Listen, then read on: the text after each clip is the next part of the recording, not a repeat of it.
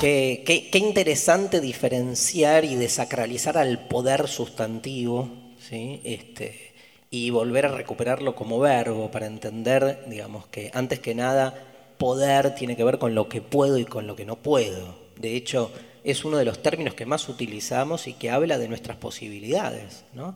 Digo, la gran tragedia humana, una vez más, tiene que ver con su imposibilidad, con lo que no puede.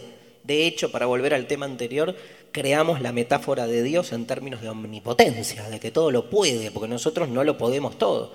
E incluso esa primer narrativa bíblica hermosa que es la del pecado original, digo, hermosa como historia, donde viene Dios y le dice a Adán y Eva, de este árbol este, no habrás de comer, del árbol del conocimiento del bien y del mal, uno siempre lo interpreta como una cuestión de la curiosidad humana, que no se la aguanta, y a mí me gusta más interpretarlo como una cuestión de poder. O sea, viene alguien y te dice, esto no, ¿qué haces? Vas por eso. O sea, eh, ahí hay una lucha de poder acerca de lo que me permiten o no me permiten poder. Porque me parece que un poco la cuestión está en eso, en qué me permiten y qué no me permiten. Uno entiende al poder siempre como un elemento exterior a nosotros que viene desde afuera y permite o prohíbe. ¿no? Esto lo analiza muy bien Michel Foucault, tal vez el más grande pensador del poder en el siglo XX, cuando analiza en un libro llamado Historia de la Sexualidad lo que él llama la hipótesis represiva del poder, la idea de poder como represión. Yo sé lo que quiero, pero viene el poder de afuera y me deja o no me deja que yo, digamos, realice ese deseo, realice eso que yo quiero. Foucault dice, basta de pensar así. El poder no reprime, el poder normaliza, dice. Y por eso es más efectivo, porque cuando reprime, uno lo visualiza desde afuera como un gran ente que te deja o no te deja, pero lo tenés enfrente, lo conoces y hasta ese conocimiento te tranquiliza, porque de alguna manera su exterioridad hace que uno se inmunice a sí mismo, esté tranquilo con su propio destino, diciendo, bueno, ahí está el poder que me deja o no me deja hacer lo que yo quiero. ¿Y saben qué? No me hago cargo de nada en relación a mi responsabilidad. O sea, me desborda, me excede, no lo puedo yo dominar. Ahí está ese gran poder, el dueño de no sé qué empresa, el, este, los tres o cuatro hacedores de los discursos que nos dominan, pero puesto como una figura exterior y de la que yo no tengo nada que ver, no me implica. Foucault dice, no, no, no, a ver, a ver, el poder opera de otra manera. ¿Viste que vos dijiste, dice Foucault, este, yo sé lo que quiero y el poder me deja o no me deja? En ese yo sé lo que quiero, el poder ya operó, ya actuó. No está fuera y te deja o no te deja.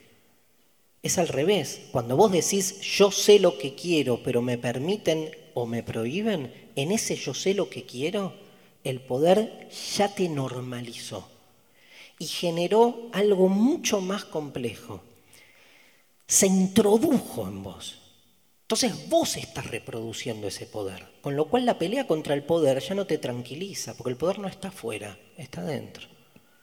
Entonces vos te crees que estás peleando contra el poder y te regodeas diciendo soy un gran progresista, ¿no? que me peleo contra el poder de turno y logro entonces estar muy puristamente bien conmigo mismo y te haces así como el, el, el progre contemporáneo mientras a tu familia le destinas lugares estancos en una normalización de un poder supuestamente, ponele, patriarcal o heteronormativo, donde mientras discutís con tu familia y dialogás y lees página 12 acerca de los grandes problemas del capitalismo contemporáneo, le decís a tu hija, ¿y los platos?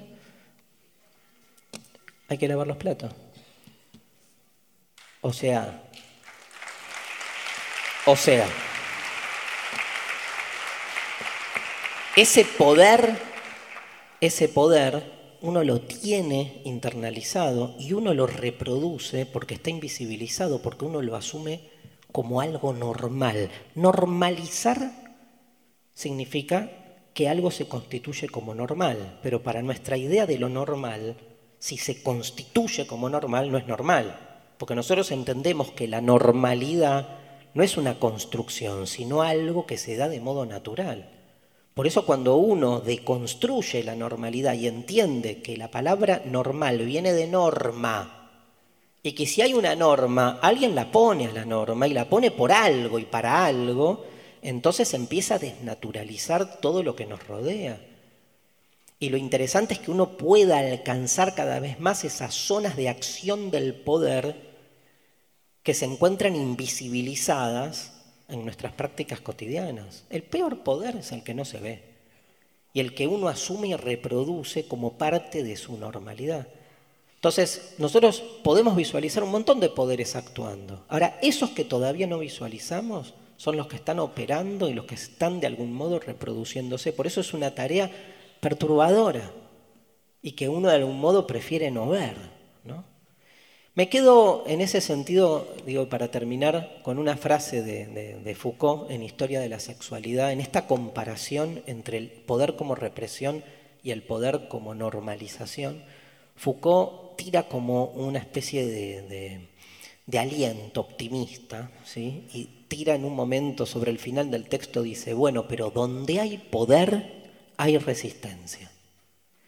Y en general, esa frase, para los que la leemos, yo cuando la leí por primera vez, venía tipo de un pesimismo así exacerbado y digo, vamos.